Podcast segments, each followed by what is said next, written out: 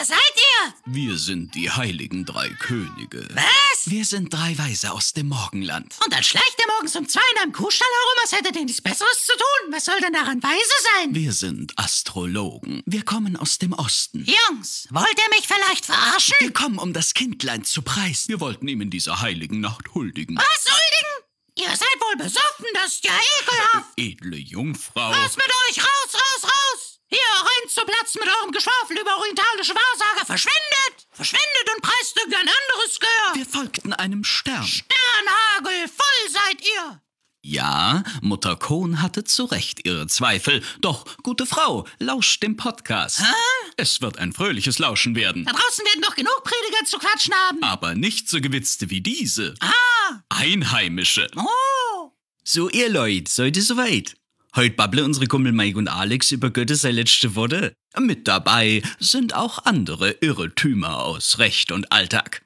Schon gewusst, dass Kühe volllaufen können und untergehen? Ha, Pech ist falsch. Viel Spaß und lasst euch nicht verarschen.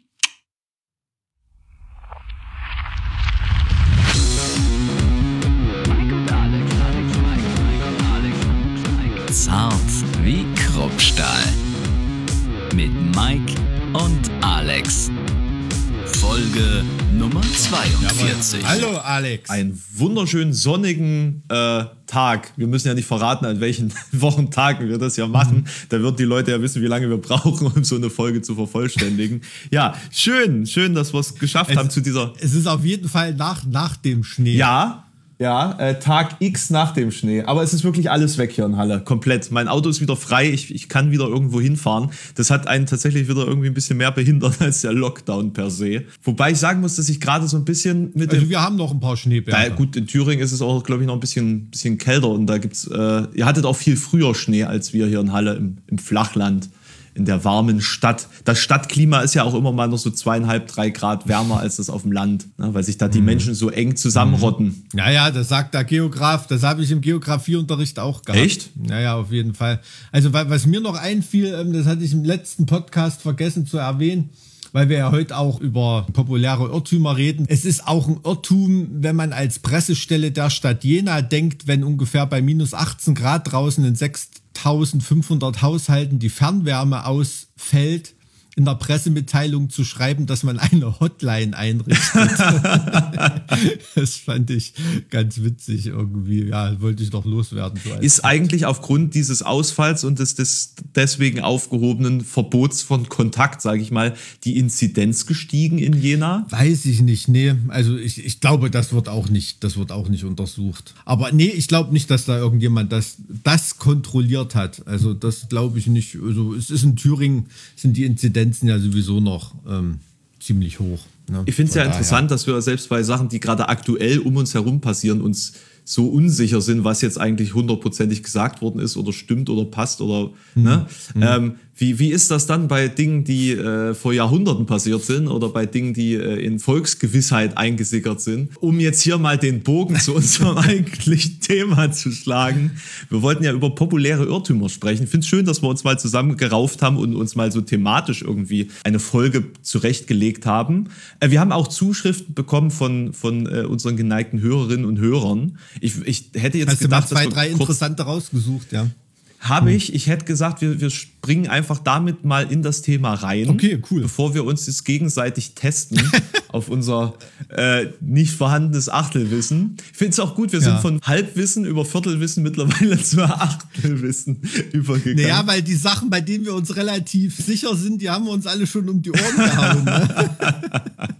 äh, ja. die, die Valerie hat uns geschrieben.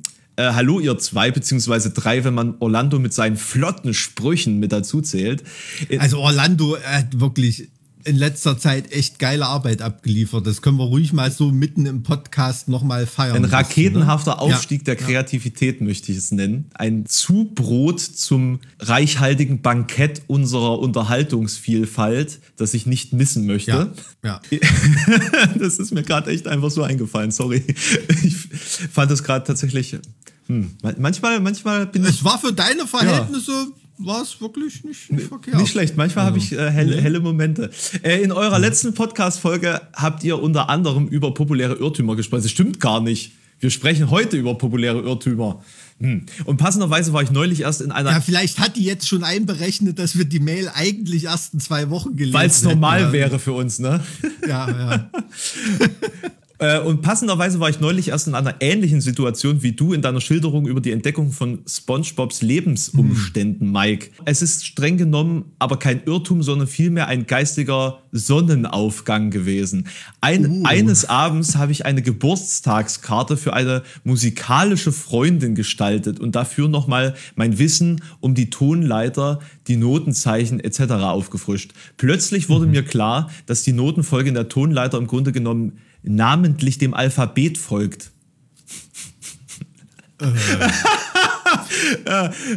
Da kann Bei- man drauf kommen, ne? Bei, Also, bei C beginnend und sich ab dem Ton G wiederholend. Und im Englischen ist das noch offensichtlicher, weil der Ton H dort den Namen B trägt. Genau. Ja. Autsch. Das fühlte sich gelinde gesagt schon an wie ein Schlag in die Fresse. Sehr gut formuliert. Denn obwohl ich jahrelang Geige gespielt und im Chor gesungen habe, fiel mir das erst in dem Moment auf. Kann übrigens bis heute nicht wirklich Noten vom Blatt lesen, also sagen, um welche Note es sich jeweils handelt. Ich kann sie halt nur spielen bzw. singen. Man lernt nie aus. Das war wieder eine sehr äh, ansprechende Podcast-Folge. Auch eure philosophische Themenabschnitte über Dinosaurier, Giraffen, Blauwale und das gefühlte und reale Bemessen der Erdzeitalter fand ich echt gut. Bin interessentechnisch in Archäologie, Zoologie und Paläontologie unterwegs und habe mir über diese und weitere Dinge auch schon oft Gedanken gemacht. In Klammern und Blauwale sind sowieso voll die interessanten Viecher, Ausrufezeichen.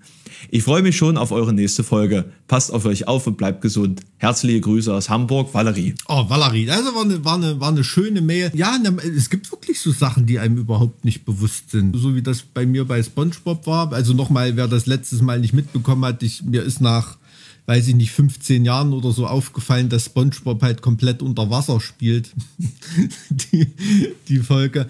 Und also es gibt ja manchmal da auch so Situationen, wo dir in einem Gespräch oder einer Gesprächsrunde irgendwas klar wird. Ständig, ständig. Das, also ich erlebe ja, das aber ständig. du das ja, ja. jetzt nicht unbedingt als Aha-Moment gucken lassen kannst, weil dann alle nur denken würden, du bist wirklich komplett, komplett hirnverbrannt und, und, und degeneriert. Passiert in der Tat.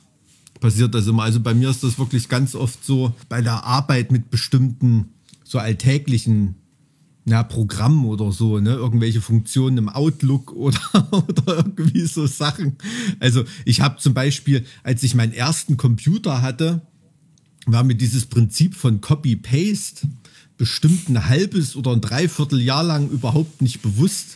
Also ich habe da, äh, weiß ich nicht, 200 Zeichen lange Internetadressen oder irgendwie sowas, die habe ich haarklein einzeln abgetippt, um auf irgendeine Seite zu kommen. Ähm, solche Sachen ähm, gibt's da wirklich. Ja, ich glaube, habe auch erst mal vier oder fünf Wochen lang äh, meine ersten E-Mails alle nur in Kleinbuchstaben geschrieben, weil diese Umschalttaste, das hatte ich da auch noch nicht ganz so drauf. Das war so, also in der Informatik ist noch äh, ganz viel ähm, wissendes Neuland verborgen für mich, ne? auch wenn ich mich da jetzt auf einem, einem höheren Level bewege, aber da gibt's immer noch viel zu entdecken, glaube ich. Also ich hatte vor zwei Wochen die Erkenntnis, ähm, äh, in meinem täglichen Arbeitsfluss ist ja oftmals das Schneiden von Videos drin. Ne? Und ähm, dabei gibt es gewisse Tastenbelegungen, SDRGC zum Beispiel, um Schneidwerkzeug anzuwählen und alles eigentlich, was man so mit der linken Hand steuern könnte. Und das Entfernen eines Teilabschnittes, den man wegschneidet, macht man dann halt SDRG äh, auswählen und entfernen. So. Dazu muss man dann aber die eine Hand wegbewegen und auf Entfernen drücken. Und ich habe in den letzten neun Jahren es nicht geschafft, die Tastenbelegung einfach mal auf SDRG Y oder sowas zu legen. Also, dass man einfach die Hand nicht hochheben und darüber packen muss. Über neun Jahre. Also du hast da wirklich mit der Schneiden. kompletten Spastik die ganzen Jahre. Ja! Ja! Es ist völlig bescheuert gewesen und vor zwei Wochen ist mir aufgefallen, Alter, das, das beschleunigt das Schneiden bestimmt um 20 Prozent. ja, und ich habe die ganze Zeit überlegt, wie ich es irgendwie äh, optimieren könnte und so, so drüber nachgedacht, welche Workflows da Sinn machen. Aber ich habe nicht an das einfache Verlegen dieser Tastenbelegung halt gedacht. Ja, wenigstens, also, wenigstens bist du nicht gestorben, ohne das jemals erfahren zu haben. Ne? Also von, von daher, ähm, ich kann mich an den, an den Kumpel erinnern, ich weiß gar nicht, ob ich das schon mal erzählt habe, der hat meiner Band gespielt, mit der wir einen Proberaum zusammen hatte und hatten und so. Und ich komme rein und da will irgendein Metallica-Song gerade nachspielen, so nach Tabulatur.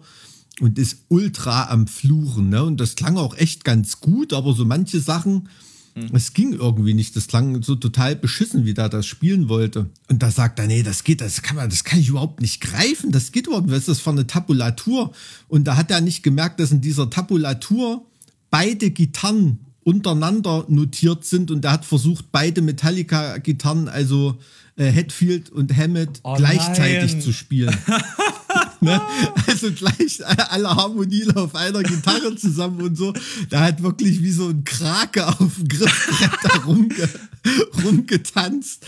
Und äh, ist eine geile Nummer, äh, war leider vor YouTube-Zeiten. Also wenn du das schaffst, ähm, das wäre eine geile YouTube-Nummer. Also da ist auf jeden Fall Klicks. Aber das ist krass. Also wenn du das kannst, also, also ne, der Versuch ist natürlich sinnlos, aber das zu können ist schon beeindruckend. Ja, ja, also das äh, und, und das war dann auch so ein Moment, wo er mich dann so mit völlig leeren Augen angeguckt hat und so und hat nichts gesagt und ist einfach gegangen. Hm. Also das war, ja, aber wenn es einem jemand nicht sagt. Ja, also ich, ich kenne das, ich kenne das halt echt oft äh, in meinem Alltag, dass das passiert. Und ich gebe da auch frei heraus zu, dass ich viele Sachen wirklich einfach nicht weiß oder, oder immer nur vorgebe zu wissen und dann immer wieder äh, hm. Erleuchtungsmomente habe ich ja auch was Schönes. Apropos Erleuchtungsmomente, lass uns doch mal echt zu populären Irrtümern so im Allgemeinen rüber switchen. Ich habe da ein paar, ich hoffe, du hast auch ein paar, ja, dass wir ja. uns gegenseitig so ein bisschen ärgern können. Ich habe da eine Frage an dich. Okay. Wie heißen denn die heiligen drei Könige? Die heiligen drei Könige? Die heiligen drei Könige. Also bei den ganzen Sternsingern oder so am 6. Januar, da schreibt man immer über die Tür CMB. Mhm. Da denken immer alles heißt Kaspar, Melchior und Balthasar. Dabei heißt das Christe Mansionem Benedicat, Herr Se Christus segne dieses Haus. Also ich hätte jetzt gesagt Christ, Kaspar, Melchior und Balthasar. Das ist so die landläufige Antwort, ne? Also, also erstaunlicherweise gibt es die Namen gar nicht. Also, Ach so also über die Namen weiß das Matthäus-Evangelium nichts zu berichten. Die Namen der angeblichen Könige werden mit keiner Silber erwähnt. Genauso willkürlich, wie man die vermeintlichen Könige bei uns Kaspar, Melchior und Balthasar taufte, heißen sie in Syrien Larvandat, äh, Homistas und Gusnapa. Die Armenier gehen von zwei Personen aus, die Kakba und Badilma heißen. Und es ist auch eigentlich nicht mhm. ähm, berichtet, dass es überhaupt drei sind. Ah, okay. Also, ja, ja, also, gut, das habe ich schon mal gelesen. Oder auch noch nicht mal, dass es Könige sind, ne? Oder, oder dass sie, also heilig sind sie auch nicht. Ja, ja. Nee, aber das ist, das ist, äh, dass dann nur irgendwie in den Urtexten von irgendwie äh, oder edlen Personen oder so die Rede ist, ne? Oder irgend so eine Formulierung muss es da geben. Das habe ich schon mal gehört. Es ist tatsächlich noch anders. Die Rede ist dabei von Magiern aus dem Osten. Ach, okay. Hm? Magier aus dem Osten, ah. ja, die den neugeborenen König der Juden aufsuchen, weil sie einen Stern aufgehen sahen. Also ja. haben wir jetzt es, könnte sich dabei, es könnte sich dabei auch um persische Astrologen gehandelt haben. Hm, also haben wir jetzt die theologische Ecke. Da könnte ich auch gleich einwerfen, ähm, was denkst du, wie Jesus eigentlich richtig heißt? Was? Boah, der heißt nicht Jesus? Ja, nee, nicht ganz, ne. Hau raus. Also da heißt jetzt nicht hier äh, Kevin Schablonski oder so. aber äh, äh, in, ich glaube, in den Urtexten habe ich, wenn ich mich richtig erinnere, äh, Joshua oder Jeshua oder so heißt er eigentlich. Und das ist auch Ach. erst bei den Übersetzungen erst so dann zu, zu Jesus geworden. Ach. Ja, vielleicht haben wir auch Theologiestudenten hier unseren Hörern, die können das ja mal so richtig. So. Aber ich glaube, über ähm, können wir eigentlich richtig überleiten, oder? Weil zu Martin Luther oder so, da gibt es doch bestimmt auch einen, Haufen. Hast du da was? Zu Martin Luther? Hm. Äh, also, Martin, also über also, den gibt es doch ganz viele Überlieferungen. Ähm, äh, Gerade nicht, also äh, über den habe ich gerade nichts tatsächlich. Also, also zum Beispiel was denkst du, ob es diesen Thesenanschlag an der Tür, hat es den wirklich gegeben oder nicht? Darüber habe ich tatsächlich mal was gelesen vor vielen Jahren. Ich kann es gerade nicht mehr sagen. Also ich, ich Wenn du schon so fragst, vermutlich nicht. Nee, wahrscheinlich. Also es wurde oft an der Kirchentür da in Wittenberg, ne, 31. Oktober 1517. Ähm, also an der Kirchentür wurde oft was angeschlagen, was so Neuigkeiten sind oder so. Aber Luther selber hat sich wohl auch so geäußert und auch ähm, andere äh, Professoren, die davon berichten oder so, die waren zur Zeit, zu den Zeiten noch gar nicht auf der Uni. Ich glaube, Melanchthon oder so war da auch dabei. Den Thesenanschlag hat es in der Form nie gegeben, dass er da die, wie viel waren es, 95 Thesen, da angeschlagen hätte oder so. Das hat es wahrscheinlich nicht gegeben. Nee, also muss man so als, als Aber Mythos wieso, wie, wieso entsteht sowas überhaupt? Also warum, warum entstehen solche Mythen, sage ich jetzt mal? Ja, na, es gibt dann eine Formulierung wie äh, schlug er seine Thesen an die, äh, an die Tür und der, die Schläge halten durch ganz Europa. Weißt du, solche, ähm, solche Formulierungen gibt's da. Dann verstetigt sich das. Ne? Wie gesagt, da wurden öfters Neuigkeiten angeschlagen.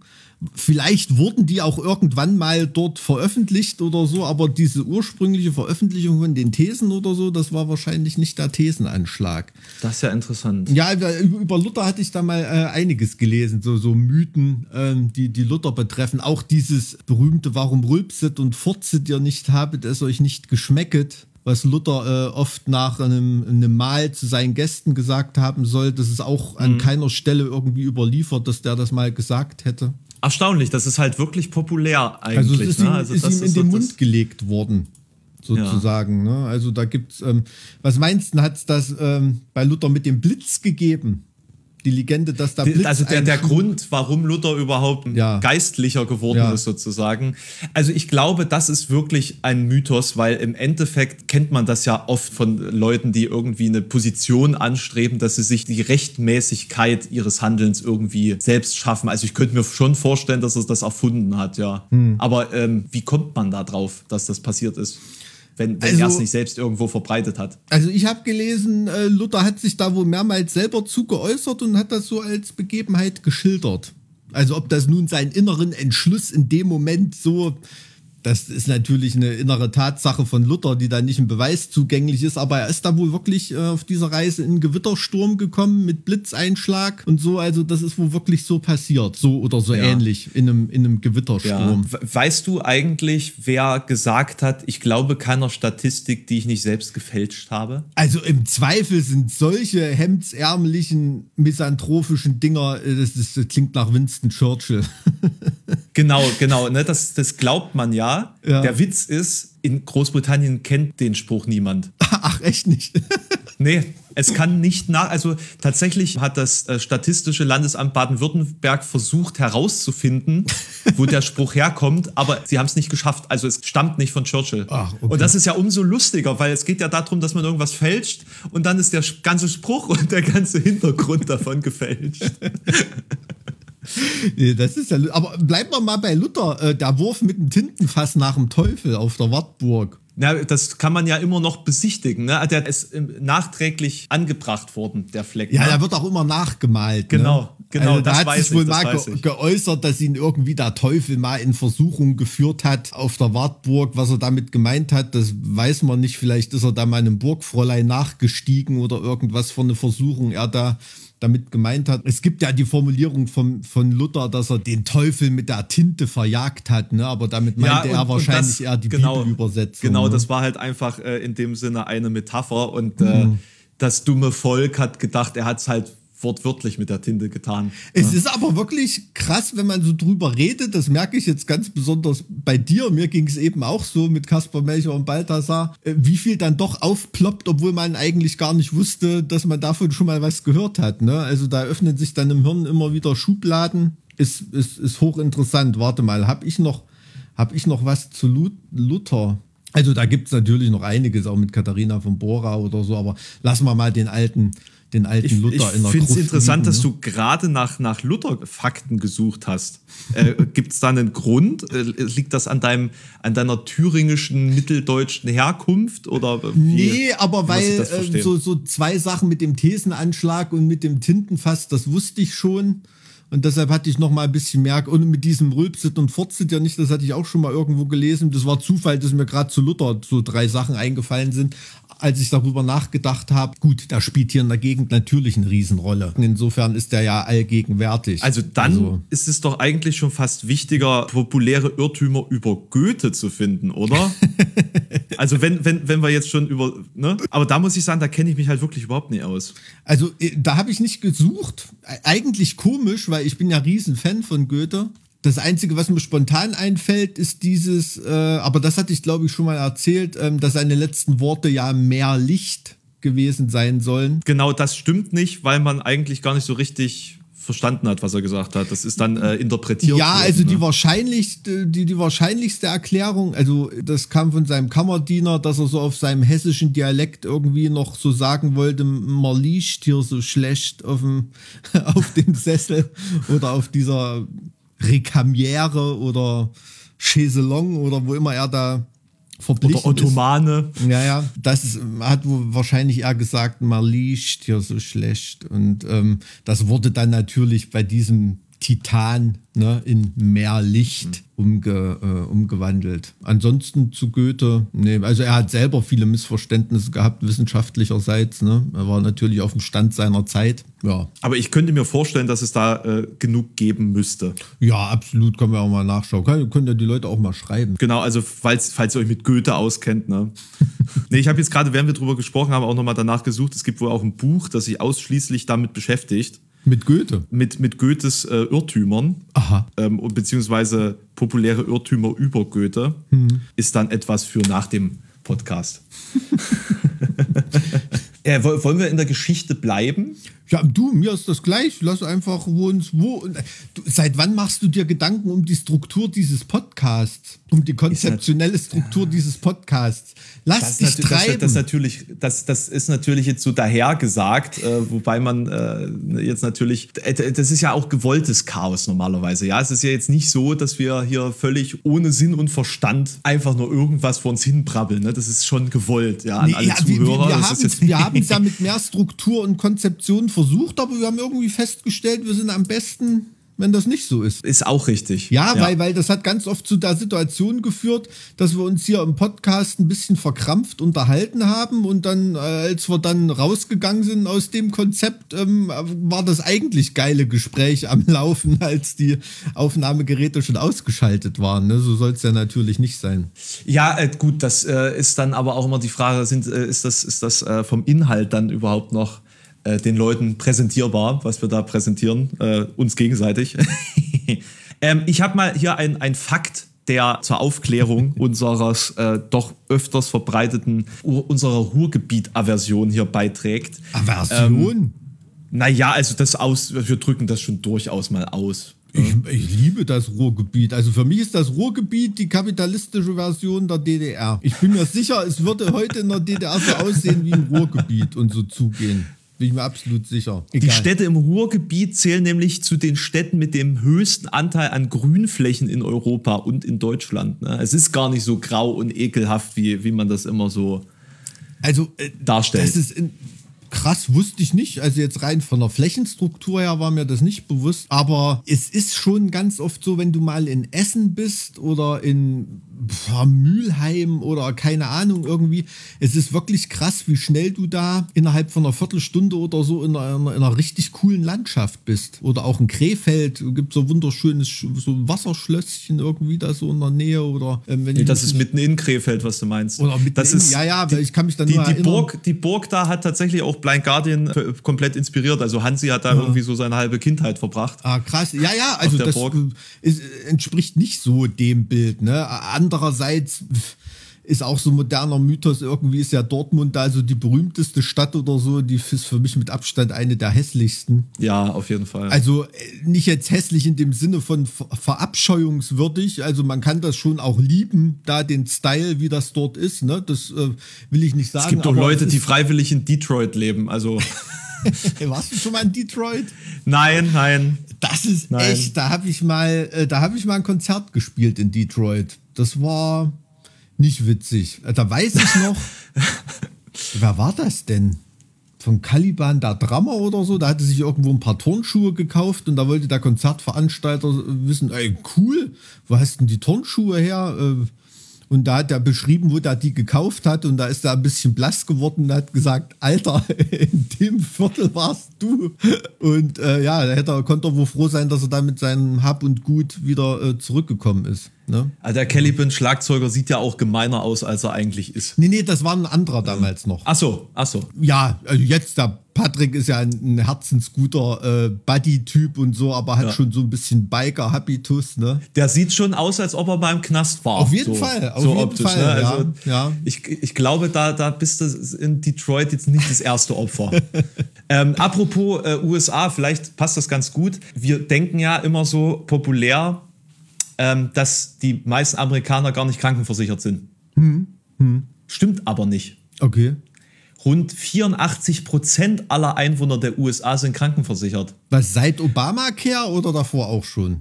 Da müsste ich jetzt gucken, aus ein- welchem ist Jahr dieser ein, Fakt äh, ist. Warte eine, mal. Eine Errungenschaft von Obamacare, wirklich? Ich, bez ich bezweifle das ehrlich gesagt. weil, weil Ähm, das ist ja auch immer so ein, so ein Ding, das ist ja für die Amerikaner Sozialismus, ne? nee, der das- Artikel ist von 2005. Krass. Rund 84 Prozent aller Einwohner der USA sind krankenversichert. Viele Unternehmen bieten eine automatische betriebliche Absicherung. Ähm, Sozialhilfeempfänger hingegen sind über das Medicaid-Programm, das war sicherlich das davor, äh, versichert. Rentner über die staatliche Versicherung Medicare. In Deutschland ist die Quote mit 98,8 Prozent zwar hoch, aber immer mehr Bürger leben hierzulande ohne Schutz. 2003 waren es 188.000. Also die Frage, ob sie versichert sind oder nicht, ist dann scheinbar damit geklärt. Die Frage ist nur, wie diese Versicherung ist. Ja, und ich habe das oft genug gelesen, beispielsweise irgendwelche Internetposts so von wegen, ja, man ist jetzt versichert und hat alles gemacht und trotzdem ist man nach der und der Erkrankung halt einfach pleite für immer. Also scheint die Art der Versicherung da halt auch einfach so. 250.000 Dollar Eigenbeitrag oder, oder Ja, ja, genau. Tarife. Also dass, dass dann die Art und Weise der, der Preisgestaltung. Ah, das, das, war mir, das war mir wirklich nicht bewusst. Aber in in USA äh, wusstest du, dass die äh, ursprüngliche Farbe der Freiheitsstatue Kupferfarben war. Na, die ist aus Kupfer. Ja, Also, ja, ja, natürlich, ja. klar. Das wird einem klar, wenn man die Frage hört, dass es jetzt grün ist. Ne? also, also du denkst dir nicht, boah, die war bestimmt mal richtig schön äh, rostrot. Nee, also So. habe ich, hab ich nie drüber nachgedacht. Also es sieht die- komplett wie Bronze, Kupfer, Patina Ja. aus. Das wird einem da völlig klar, aber ich habe nie drüber nachgedacht, dass die wahrscheinlich mal eher so dunkelbraun aussah. Ne? Was ich mich da frage, ist, war das eigentlich beabsichtigt, dass sie dann grünlich wird? Also wenn, wenn, wenn jemand, wenn jemand für eine, für eine Statue oder ein Denkmal oder ein Dach oder irgendwas da einen hohen Kupferanteil im Material wählt, dann ist dem das bewusst, dass das so ist. Weil ich glaube, es sieht in Grün auch besser aus. So von Weitem hast du dann halt so einen braun-roten Haufen. Ist eh meine Lieblingsfarbe. Also von daher, Patina-Grün. ne, nicht Patina grün, aber grün an sich so ähm, mag ich. Ich mag äh, Laubgrün sehr gerne. Und Sommergrün. So diese warmen grünen Töne. Die finde ich sehr schön. Ja, ja, na, grün ist schon, grün ist schon cool. Äh, Grün? Wo, wer, die, wer die konstruiert hat, weißt du, ne, die Freiheitsstatue. Kommt von Franzosen, aber das ist auch Gustave Eiffel. Genau. Ja. Sehr gut. Na, wenn es einer kann, dann, Und dann die der. Brooklyn Bridge hatten, äh, hatten äh, ich habe leider den Namen vergessen, aber das weiß ich noch, die Brooklyn Bridge hat äh, einen Ingenieur, Architekt aus Mittweida Ach was. in Sachsen gemacht, ja. Ja, weiß ich auch noch. Und wer hat die Fließbandarbeit erfunden? Gerald Ford, der, der Präsident. nee. Aber war das nicht in der Ford-Fabrik? Nee, Nee?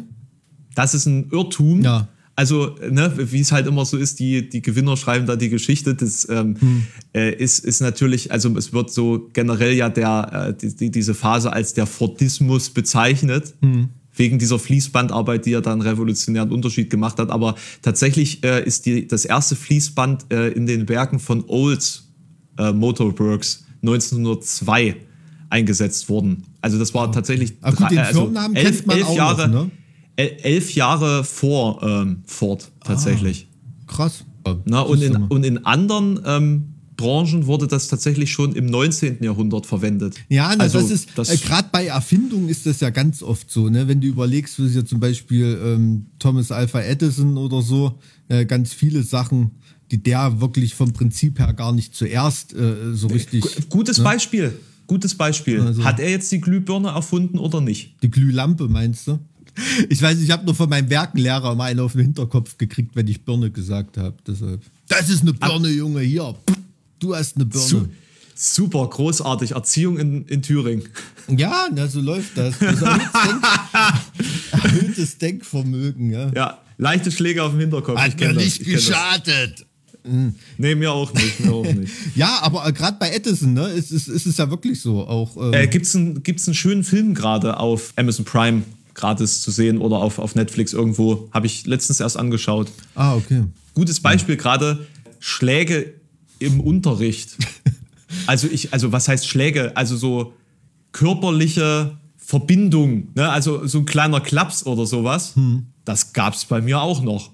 Ja, das kann Also ich da mir hat denken, man- dass du dazu oft Anlass gegeben hast. Da hat man, da hat man Blödsinn erzählt und dann gab's eine Kopfnuss von der, f- von der Klassenleiterin. Eine richtige Kopfnuss, echt. Nein, nein, so, ich weiß nicht, was ist bei dir Kopfnuss? Das ist ja auch nochmal Na, so Kopfnuss unterschiedlich. ist wirklich so mit, einem- mit einem spitzen Fingerknöchel. Ja, eine, genau. eine auf die Schwarte oben drauf. Genau. Krass. Das Echt? gab's in der Grundschule bei uns noch, ja, ja. Nee, also ich habe ich hab schon in der DDR äh, auch noch äh, Lehrer gehabt, die geprügelt haben.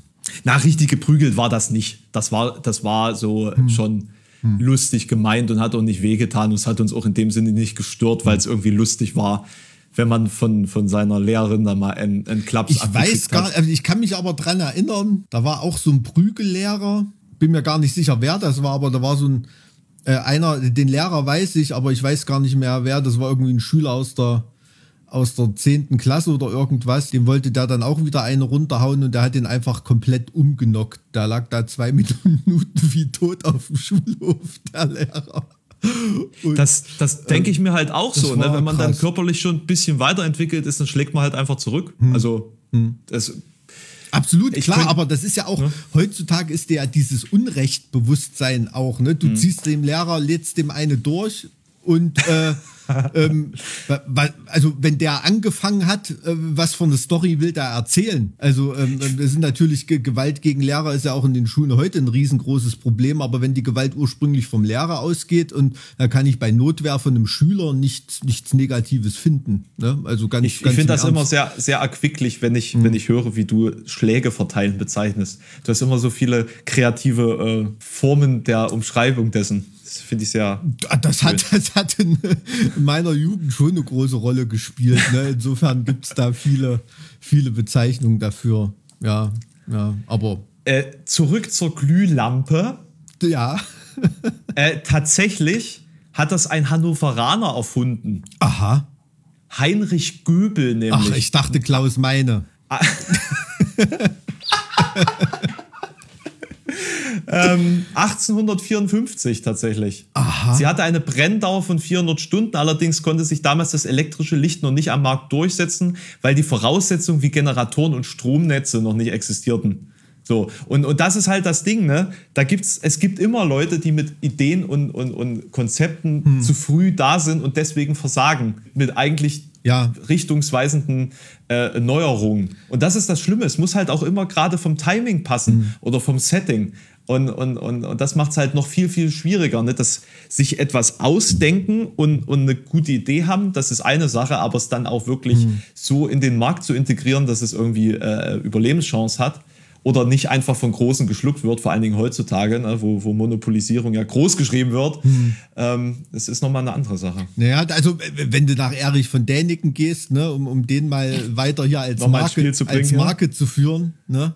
Da haben, sind ja die Ägypter schon mit elektrischem Licht rumgerannt wahrscheinlich, ne? Na, diese Batterie da, diese. Ja, ja, irgendwie, da Mhm. gibt's wohl schon Hinweise. Also da gibt's schon krasse Sachen, ne? Auch so mit, mit Hirn-OPs und solche Sachen.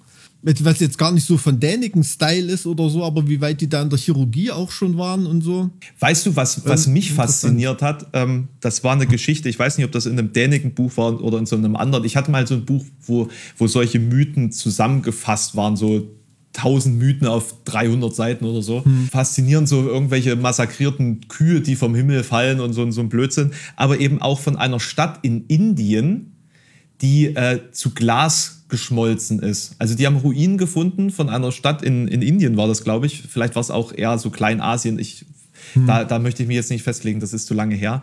Äh, da gibt es auch irgendwie Sand, der zu Glas geworden ist. und es gibt ähm, Erzählungen über die Stadt äh, und, und äh, Fresken oder, oder eben irgendwelche bildhaften Darstellungen in, in indischen Zyklen, mhm. äh, die von, von einem hellen Stern sprechen, der die Stadt sozusagen irgendwie getroffen hat in einem Krieg. Und das Problem ist, um das zu, zu Glas werden zu lassen, müsstest du halt ne, schon einen Atomschlag auf so eine Stadt hm. durchführen. Hm. So, und die Frage ist halt, was ist da passiert? Warum gibt es da Glasruinen? So, und das, das war so eine der Geschichten, die sich bei mir auch festgebrannt haben, Krass. weil ich, weil ich das so faszinierend da finde. Da denkt man als allererstes an Kometeneinschlag irgendwie, ne? Das ist ja eine ähnliche Energie. Aber da müsste ja alles vernichtet sein. Also da bleibt ja nichts mehr zurück, oder? Bei einem Kometen, bei einer Atombombe oder was? Na, weiß ich nicht, ist das mit einer, also ist das vergleichbar wegen Hitze und also versus Druckwelle? Also ich hätte jetzt gesagt, bei, einer, bei, einer, bei einem Atomschlag ist so die, die Hitzewelle noch weitgehender so und bei einem Kometeneinschlag mehr so der Druck. Äh, also dass sozusagen was übrig ist, mehr, mehr zerbröselt, als dass es in, in weiterer Entfernung dann vielleicht einfach schmilzt keine Ahnung, also so mein, mein Atomphysikstudium, das ist echt schon eine Weile her. Aber das habe ich neulich gelesen und zwar musste ich da in unserem Podcast denken, äh, bei der Mickey Mouse waren ja auch immer unten so äh, unter den Geschichten so kleine Fakten stehen da immer, ne? Und weil wir es mit, mit Atomen hatten oder irgendwie, da stand, wenn man den Zwischenraum bei einem Menschen, ne, beim menschlichen Körper, den Zwischenraum zwischen allen Atomen entfernen würde, würde die mhm. komplette Erdbevölkerung in einen Apfel passen. Ja, es ist ja, es ist ja wirklich ist eigentlich krank, viel oder? Platz dazwischen, ne? Ist krank. Das ist, das ist ja heftig. Hm, habe ich, hab ich in, in der Mickey Maus gelesen, als ich meinem Sohn was vorgelesen habe. Ja, und ich finde, da hast du die richtige Wahl getroffen. Das ist ja gut. Ja, äh, aber gerade ähm, weil man bei, bei Edison war, also bei äh, Charles Lindbergh, der hat ja auch nicht als erster da diesen, diesen Atlantikflug gemacht. Wer war es denn? Äh, keine Ahnung, da gab es Dutzende, mindestens Dutzende vorher. Da hat das als erstes nur quasi so Red Bull-mäßig richtig mit, mit, mit Kamerateams und, und keine Ahnung und sowas, ne, mit äh, Abflug, Ankunft und hast du dich gesehen. Also der hat es als erster noch richtig vermarktet. Ne? Also das war wohl, hm, also jetzt keine alltägliche Übung, aber war jetzt keine so Riesensache mehr zu dem Zeitpunkt.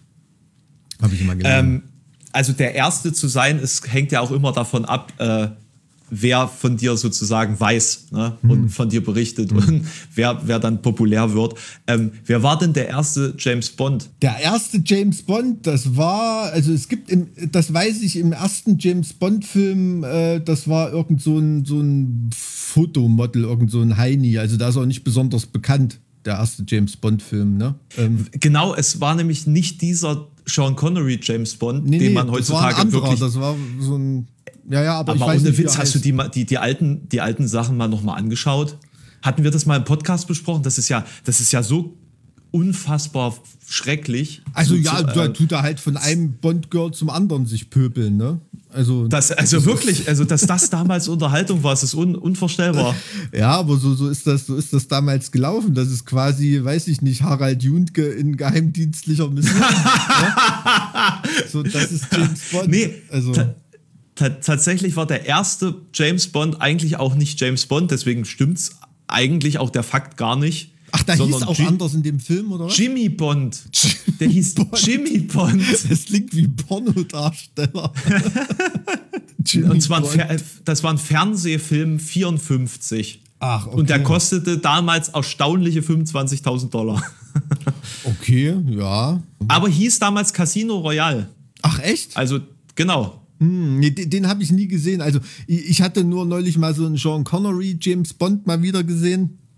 Und mhm. da war halt auch krass so auf HD hochgerechnet, wie scheiße die Schminke da aussieht. Das äh, erstaunlich, wie man die alten Aufnahmen hochrechnen kann, weil damals ja die, die Daten, sage ich jetzt mal, mhm. vom Streifen gar nicht ausführlich ausgelesen werden konnten ja, für die damaligen Materialien. Also da ist ja viel mehr, viel mehr Pixeldichte da, als, als man früher gesehen hat. Aber die waren deswegen, natürlich nicht auf HD geschminkt. Ne? Also da, da siehst du wirklich, ja. wirklich so. Pff, äh, das ist, ja. äh, ist, ist echt krass. Also, aber ich gucke die trotzdem gern, die James Bond-Kamellen. Also ganz, ganz im Ernst. Und ich bin ja einer der wenigen, ähm, da, da ecke ich ständig an auf irgendwelchen Partys. Ich finde ja Roger Moore als James Bond am coolsten. Weil der hat so dieses, weiß ich nicht, so dieses, ähm, also Sean Connery ist auch der Wahnsinn, ne? Ich mag auch Pierce Brosnan als James Bond, finde ich auch okay. Aber ich fand Roger Moore irgendwie am, ja, der hatte noch so ein bisschen mehr, noch so ein bisschen mehr Härte in, in, sein, Hm. in, seiner, in seiner Rolle drin. Also und, und auch noch mehr Humor, fand ich. Also ich hätte vor vielen, also viele Jahre lang hätte ich gesagt, Pierce Brosnan ist es, weil ich einfach diese over-the-top Art und Weise einfach total, also ich fand den einfach perfekt für das, was ich damals in meiner Kindheit und Jugend als James Bond identifiziert habe. Und damals fand ich die Filme auch super, weil es damals halt auch noch so viel technischen Blödsinn gab. Was, was ich jetzt sehr vermisse, ehrlich gesagt, äh, in, den, in den Daniel Craig James Bond Verfilmungen. Aber ich finde ihn als Bond eigentlich am geilsten mittlerweile. Eben weil er so twisted ist und weil er halt nicht, weil er halt jetzt ein anderes Klischee ist, sagen wir es mal so. Ja, ist auch nicht scheiße. Ist auch nicht scheiße. Aber mh, mich beeindruckt an ihm mehr, dass er mal mit Heike Makatsch zusammen war. Okay. Die, die ist schon süß, auch immer noch, als, als, äh, wie soll man sagen, erwachsene Frau. Das kann ich nicht best also ich weiß es nicht, keine Ahnung. Das, ähm, damit habe ich mich nie auseinandergesetzt, aber ich werde es nach, äh, ich werde Heike Makatsch, ich weiß noch nicht mal, was sie gemacht hat. also wofür Glaub die bekannt ist. Ich- Viva-Moderatorin ursprünglich mal, wenn ich mich nicht irre. Ja, hast du noch irgendeinen irgendein Fakt? Du, äh, äh, du haben äh, wir nicht ich- noch eine Mail? Ah, stimmt, stimmt. Ich wollte ja zumindest noch eine zweite Mail vorlesen von den zwei Mails, die wir bekommen haben. Das ist aber R200 gewesen. Äh, Auf jeden Fall. Auf jeden Also ich Fall. habe da mal reingeguckt, ich habe gleich wieder zugemacht. Ja, das sind auch die Mails, die wir schon wieder ignoriert haben. Ach so. Ne? Also das sind jetzt nicht speziell, das muss man dazu sagen, spezifisch zum Thema populäre Irrtümer. Ja, Ja, ja, okay. Es, also hier ist, sieht schon wieder ganz spannend aus. Äh, Steuererklärung. Ich, ich lese das Wort Steuererklärung. Hi Alex und Mike. Als Steuerrechtler sehr beliebt. Wer einmal eine Steuererklärung gemacht hat, muss fortan immer jährlich eine Steuererklärung abgeben. Ist natürlich falsch, weil die Einzelsteuergesetze vorgeben, wann eine Abgabeverpflichtung besteht. Gerade rein Reine Arbeitnehmer mit Lohnsteuerabzug sind grundsätzlich nicht verpflichtet, können aber natürlich freiwillig eine Erklärung machen, um über Werbungskosten eine Erstattung zu erlangen. Grundsätzlich natürlich, weil es Ausnahmen gibt und es immer auf den Einzelfall ankommt. Viele Grüße und beste Gesundheit, Sebastian.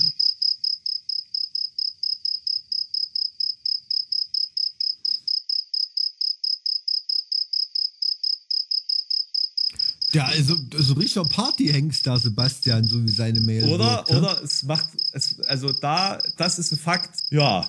Aber wa- war, war mir so irgendwie auch nicht bewusst, weil ich ja natürlich das Gefühl habe, dass ich, keine Ahnung, irgendwie gefühlt pro Jahr fünf Steuererklärungen abgeben muss. Mal, mal eine andere Frage an dich. Welche Art von Recht ist dir denn persönlich am liebsten? Schuldrecht, Arbeitsrecht, Deliktrecht, Strafrecht, Verwaltungsrecht, Kaufrecht, Sachenrecht, Wer, wer fragt das öffentliches jetzt? Recht? Nee, das frage ich dich jetzt. Mich? Weil ich habe hier ein paar Rechtsfakten und du, Also du ich, darfst, äh, dir, du, darfst liebsten- eins, du darfst dir davon jetzt eins aussuchen. Am lieb, also ich glaube, die meisten aussuchen. Irrtümer gibt es im Strafrecht, aber also jetzt ich für mich selber, auch, auch wenn das total langweilig klingt, ich glaube, ich mag Verwaltungsrecht, Staats- und Verfassungsrecht am liebsten, also eher so öffentliches Recht. So, dann jetzt mal eine Frage. Ne? Man muss sich gegenüber der Polizei immer ausweisen können. Äh, Das äh, stimmt nicht. Eine Ausweispflicht besteht nicht. Also du musst keinen Ausweis mit dir führen. Du bist nur verpflichtet, äh, dich dann zu identifizieren. Also die können dich dann auch auf die Polizeistation bestellen, dass du dort mit deinem Anwe Ausweis antrabst. Aber du hast keine Mitführpflicht für einen Ausweis. Das stimmt nicht. Genau, weil mit der Ausstellung eines Passes der Ausweispflicht Genüge getan ist. Genau, es gibt ja sogar ein äh, Passgesetz oder irgend sowas, ne? Oder Ausweisgesetz, irgend sowas, ja. Eine Mitführungspflicht besteht während der Ausübung einer Erwerbstätigkeit in Branchen, in denen der Verdacht der illegalen Beschäftigung, sprich Schwarzarbeit, naheliegt. Also solltest du als Musiker immer einen Ausweis dabei haben. Du, ich habe äh, wirklich in der Tat, also bei irgendwelchen Festivals oder Konzerten oder so, habe ich schon äh, Zollrazzien äh, erlebt. aber Wenn ich die meine, nach Schwarzarbeitern ja- geschaut haben. Ja. Da musst du halt grundsätzlich ja auch aus, aus sicherheitstechnischen Gründen deinen Ausweis dabei haben mittlerweile. Ne? Also nicht, Hm, war das nicht bei, bei, äh, beim Rock am Ring vor zwei Jahren oder vor, ja, vor zwei Jahren, dass, dass die das wegen Terrorgefahr irgendwie unterbrechen Ja, mussten oder so? ja, ja, da war irgendwie eine, eine Terrorwarnung. Ne? Weil, weil da einfach der falsche Name irgendwie auf der Gästeliste stand. Tja, ja, dann schon sind, sind dann sehr, sehr sensible Zeiten. Ne? Also da sieht man auch, wie, ja, wie Datenschutz eigentlich, wen, wen geht das an, was für Name da auf der, auf der Gästeliste ist eigentlich. Also das ist schon fragwürdig, wer so eine Info bekommt. Ja, also DSGVO-mäßig äh, ist das noch nicht so richtig durchgedrungen, wie das funktioniert. Ne? Aber es ist auch ganz gut so, weil ansonsten würde es alles noch chaotischer ablaufen. Ähm, aus dem Strafrecht ein Ding, ähm, Beamtenbeleidigung. Denken auch die meisten, dass es das gibt. Gibt's nicht. Also es gibt es gar nicht als Faktum. nee, also es gibt. Beleidigung. Also wenn du einen Beamten Ja. beleidigst, ist das eine stinknormale Beleidigung. Also Okay, also es ist jetzt, jetzt egal, es ob gibt keinen Straftatbestand, der extra formuliert ist, dass du, wenn du Beamten beleidigst, wo, wohingegen es viele Straftatbestände gibt, die nur Beamte ausüben können. Ne? Also zum Beispiel Körperverletzung im Amt ist bei Polizisten immer sehr beliebt, wenn die sowas an der Hacke haben. Oder ähm, ähm, Veruntreuung im Amt oder sowas. Ähm, wenn du Amtsperson bist, ist das, dann kommt das erschwerend hinzu beim Straftatbestand. Also da gibt es viele Missverständnisse. Hast du noch ein paar Rechtsirrtümer? Ich bin jetzt gespannt, ob ich noch auf Ein irgendeinem. paar Rechtsirrtümer. Moment, lass mich mal ganz kurz gucken. Eltern haften immer für ihre Kinder. Nee, ist Quatsch. Äh, die, Also- die Eltern dürfen nur ihre Aufsichtspflicht nicht verletzen. Sprich, na, man kennt ja dieses Schild, was wir alle immer ignoriert haben. Baustelle, Ja. äh, Betreten der Baustelle verboten. Ja. Würde man die, die Eltern sozusagen dafür rankriegen, dass sie ihre Aufsichtspflicht verletzt haben? Nee, also es gibt keine äh, Eltern haften für ihre Kinder ist in der in der Generalität ist das Quatsch die Aussage, wenn die nachweisen können, dass sie ihre Aufsichtspflicht nicht verletzt haben und dass die Sorgfaltspflichtverletzung desjenigen, der geschädigt wurde, noch größer war als die Aufsichtspflichtverletzung der Eltern, ähm, dann schon erst recht nicht. Das ist auch äh, alterstechnisch abgestuft. Ja, ja, also es gibt äh, ähm, bis zu einem bestimmten Alter sind Kinder gar nicht deliktsfähig. Also ähm, dann könnten die Eltern bei einer Aufsichtspflichtverletzung eine dran kriegen, aber die haften dann im Prinzip nicht schlimmer als, also es klingt jetzt blöd, aber als sie für einen Hund haften würden. oder so. Also Ach, äh, übrigens, eine, eine Sache noch, die, die jetzt im Sommer vielleicht wieder interessant werden könnte. Ich kann das Baden in meinem See verbieten, der Öffentlichkeit. Kann man nicht. kann man nicht, ne? Nein. Das wusste ich nicht. Also es ist vielleicht wiederum ein Streitfall bei der Größe des Gewässers, aber zum Beispiel Baggerseen im Privatbesitz sind zum Baden und am Strand liegen freizugeben, soweit besondere Nutzung oder Gefährdung dem nicht entgegenstehen sollte. Ah, wo steht das? Im Wassergesetz? Oder Diese, wo? diese Erlaubnis ist entsprechend dem Grundsatz von Gemeingebrauch in den meisten Ländergesetzen festgehalten und wird nachträglich durch die Wasserbehörde des Landkreises erteilt. Paragraph 25 des äh, WHG, also des Wasser Haushaltsgesetzes, Wasserhaushaltsgesetzes. Wasserhaushaltsgesetzes. Krass, nö, war mir, war mir nicht bewusst, dass das da drin steht. Das ist ja interessant. Krass. Das fand ich wichtig, das fand ich wichtig, weil das uns natürlich früher auch völlig kalt gelassen hat. Aber nach, nachträglich zu wissen, dass man auch nicht hätte verknackt werden können, ist natürlich lustig.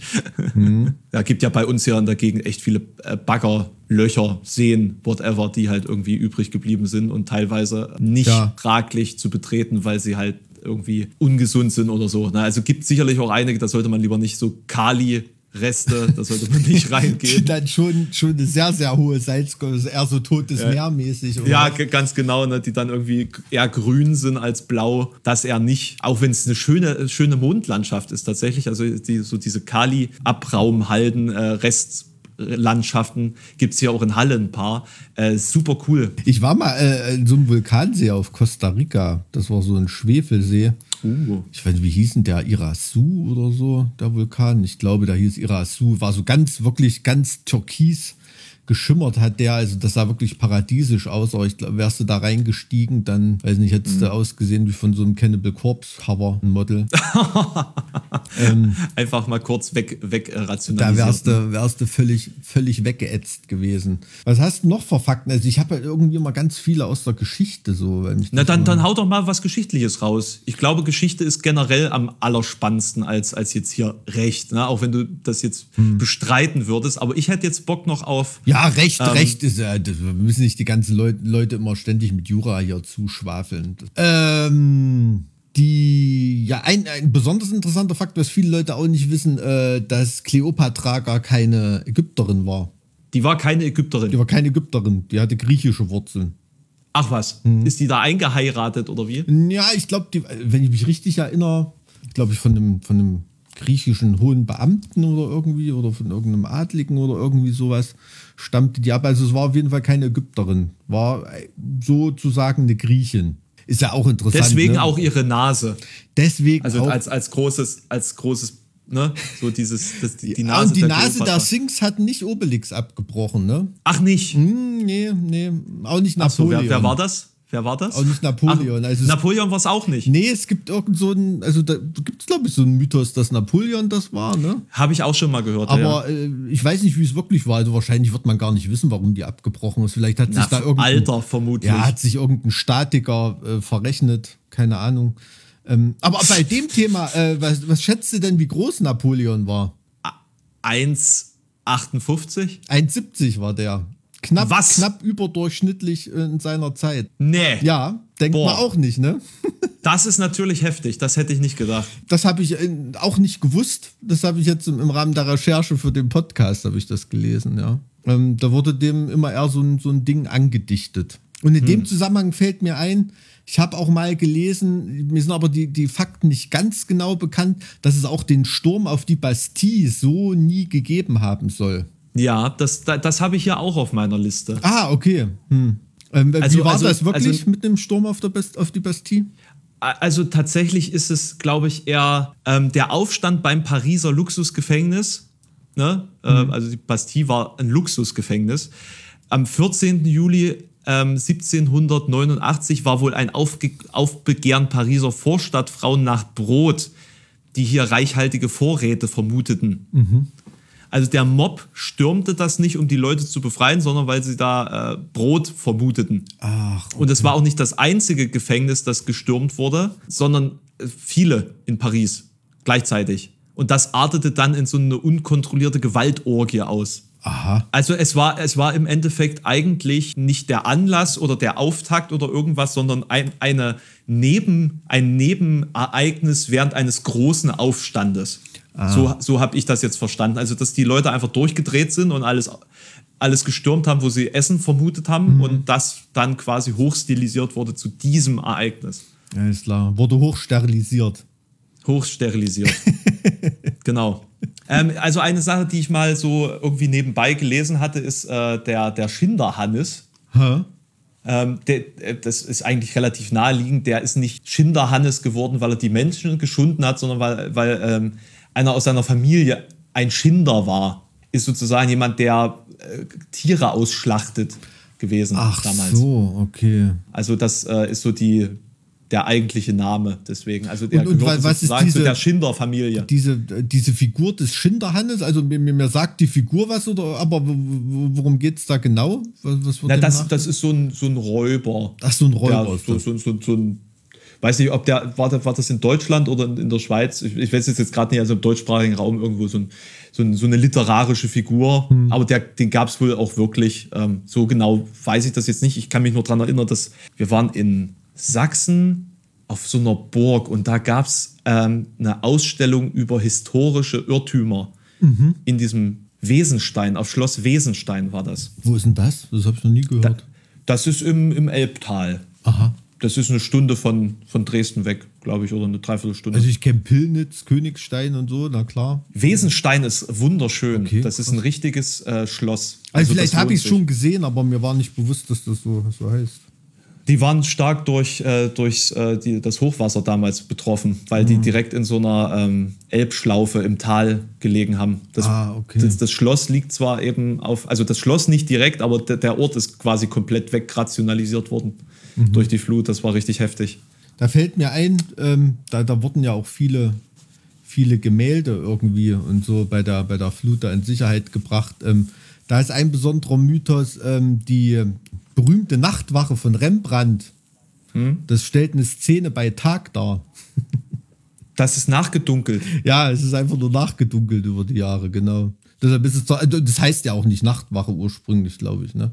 Die habe ich auf jeden Fall schon live gesehen. Ja? Na? Wo hängt die? In Amsterdam. In Amsterdam? Nee, da hab ich, ich habe gerade überlegt, ob ich schon mal gesehen habe, aber in Amsterdam war ich noch nicht im Museum für alte Meister. Ich weiß jetzt gerade nicht, wie, der, wie die Galerie da heißt, das ist mir jetzt entfallen, aber die, das ist halt so das Nationalkunst, die nationale Kunstgalerie. Und äh, daneben ist äh, ein, eine Banksy-Galerie. Aha. So eine Also ich weiß nicht, ob Hauswand, da er immer- angesprüht hat oder was? Oder? Nee, da sind sozusagen so bewegliche Stücke von Banksy drin. Ach, okay. Ja, und, und so ein bisschen andere noch äh, zeitgenössische Künstler. Ach, Alter, ich kann es echt nicht erwarten, mal wieder in ein Museum zu gehen. Wollte ich auch gerade sagen, ey, ich bin, bin so. Ich, ich brauche das so dringend. Ja, weißt du, wie lange Also- ich nicht mal bei meinem Gothaer Liebespaar war? Also ich habe keine Ahnung. Museum. Keine Ahnung. Ich besuche also, die beiden total oft, weil das ist so ein schönes Bild. Das letzte Museum, in dem ich war, war so eine, äh, die letzte Galerie, in dem ich war, war eine Gemäldegalerie in, in Braunschweig tatsächlich. Oh, die sind aber auch ganz gut ausgestattet, ne? Ja, das hat mich überrascht. Da bin ich nicht davon ausgegangen. Naja, es gibt, gibt viele, viele Galerien, wo man gar nicht denkt, dass die solche, solche Sachen rumhängen haben. Also auch hier in Weimar im, äh, äh, im Schloss die Galerie, also gerade was da so von den ähm, Kranach und, und so die, die ganze Reformationssachen und so, was da alles rumhängt. Wird, Da war ich tatsächlich noch gar nicht. das ist, ist echt interessant. Im, im Schloss direkt, ja? Im Schloss direkt. Ja, Ich ja. war noch nie im Schloss. Noch nie. Also das, Weil ich mir immer so gedacht habe, es lohnt sich eh nicht. ich weiß gar nicht, ob da jetzt gerade rumrenoviert wird oder ob die da schon fertig sind. Also wenn dich so die Epoche interessiert, so ne, Reformation plus minus, da die Dreher. Also, was ich wirklich empfehlen kann, ist, äh, wenn man in Prag ist, mal so ein, zwei Tage nur Gemäldegalerien besuchen. Da gibt es quer durch alle Epochen so großartige Sammlungen. Und also wirklich ganz, ganz namhafte Sachen, die irgendwie keiner besichtigt, weil sie unterm Radar laufen. Da. Weil alle, alle rennen auf die Burg, aber das ist sozusagen auf dem Vorplatz.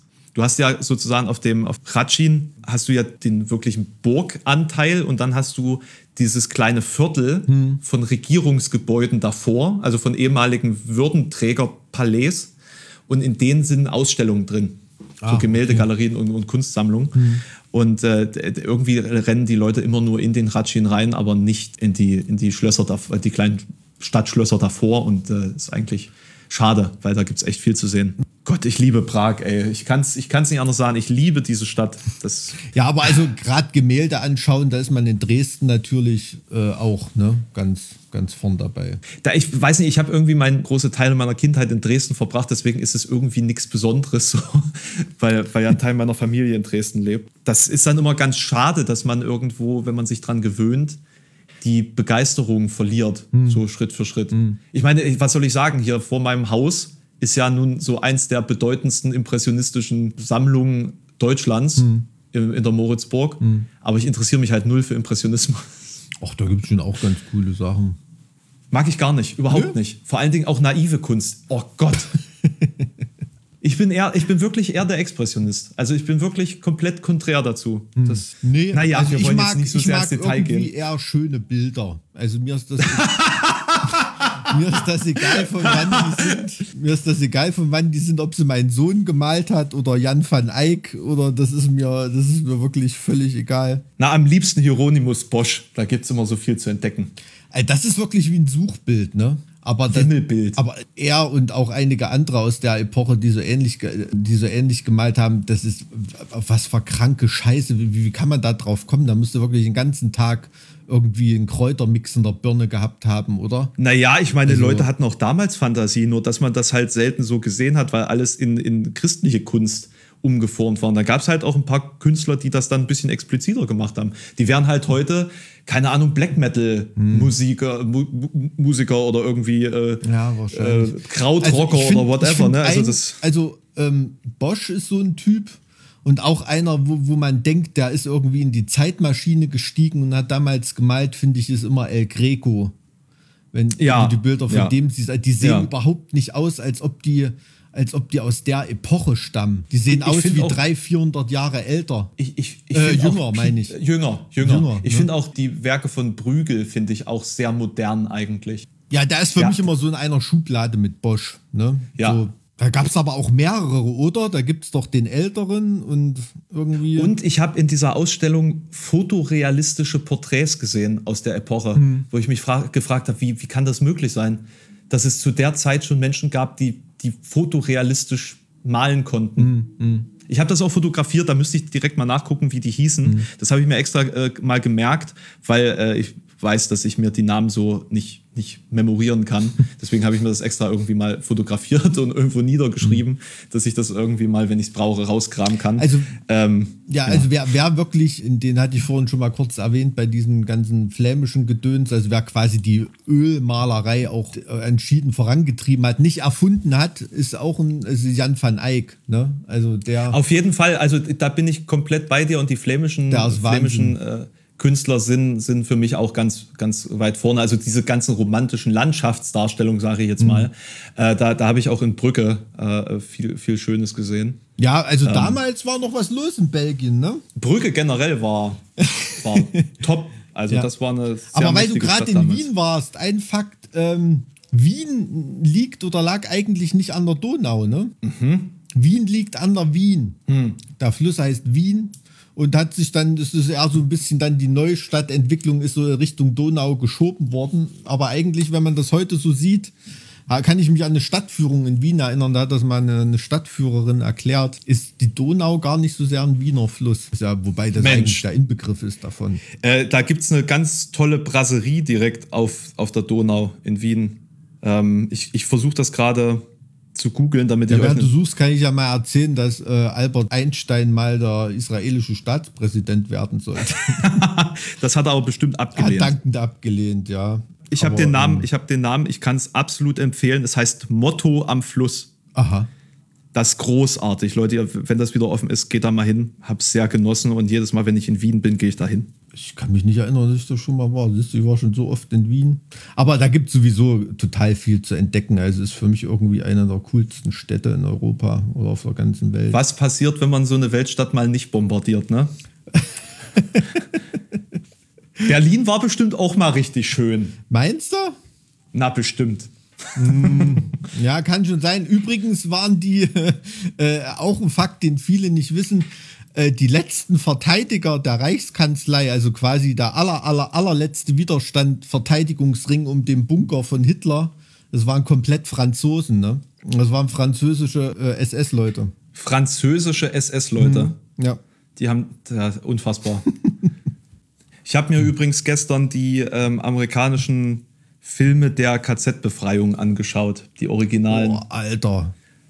Ähm, ich habe es gesehen, es ist tatsächlich bei, bei Netflix. Ich kenne ein, ein, zwei alte, alte Weimarer, die damals von den Amerikanern äh, hoch nach Dabei Buchenwald waren quasi. geschickt wurden. Also die Ja. haben ja da kurz nach der Befreiung ein paar hundert oder tausend Weimar da oben. 1200 oder so. Ich habe ich hab gestern die, die Aufnahmen davon gesehen, wie die da hochgelaufen sind und gedacht haben, es wäre ein Ausflug. Also so richtig äh, gelöst und positiv.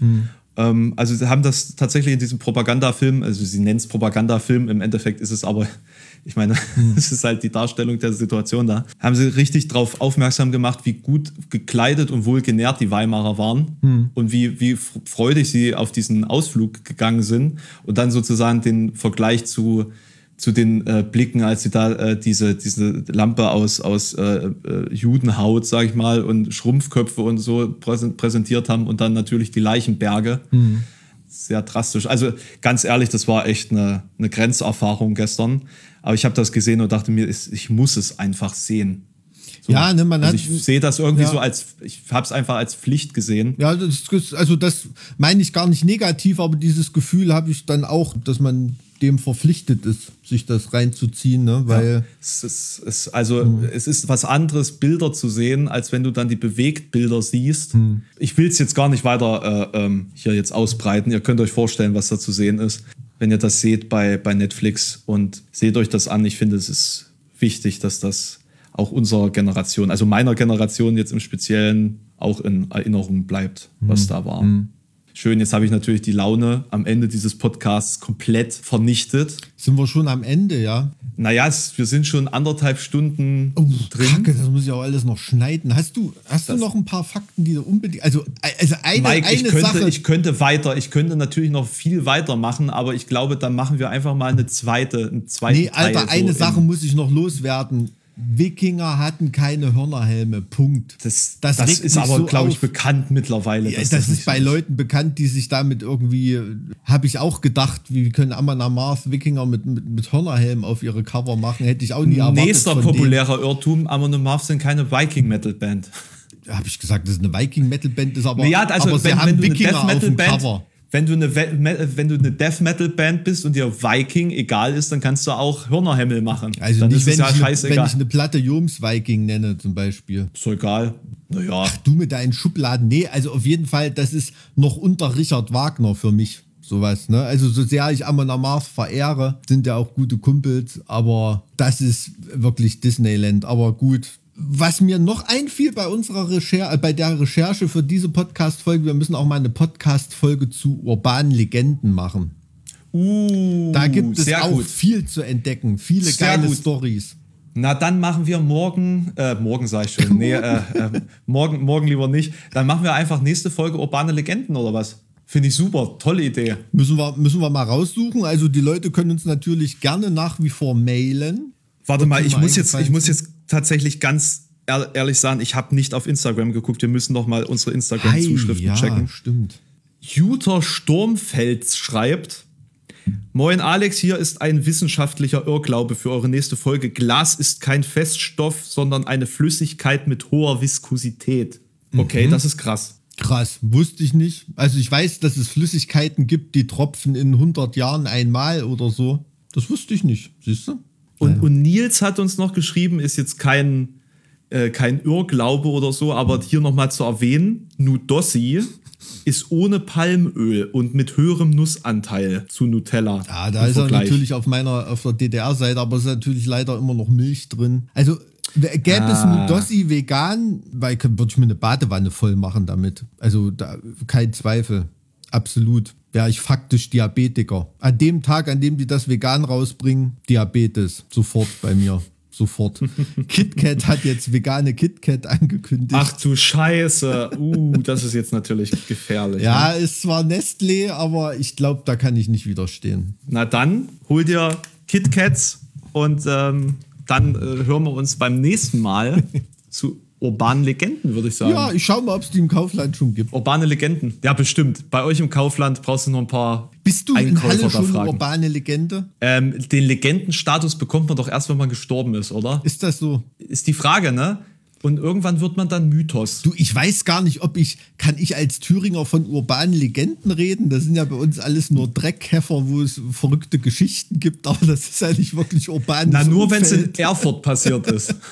Es ist ja nicht wirklich urbanes Umfeld, aber hm, na gut. Na, ich bin, ich bin Nee, das sind dann. Sagen. Das andere sind Sagen. Das sind dann, aber wahrscheinlich sind es in Thüringen eher Sagen, ja. Ja, das stimmt. Na gut, dann mach's gut, mein Guter, gell? Bis denne und ähm, ich hoffe, ihr freut euch genauso auf die urbane Legendenfolge, wie wir uns freuen. Bis dann. Tschüss.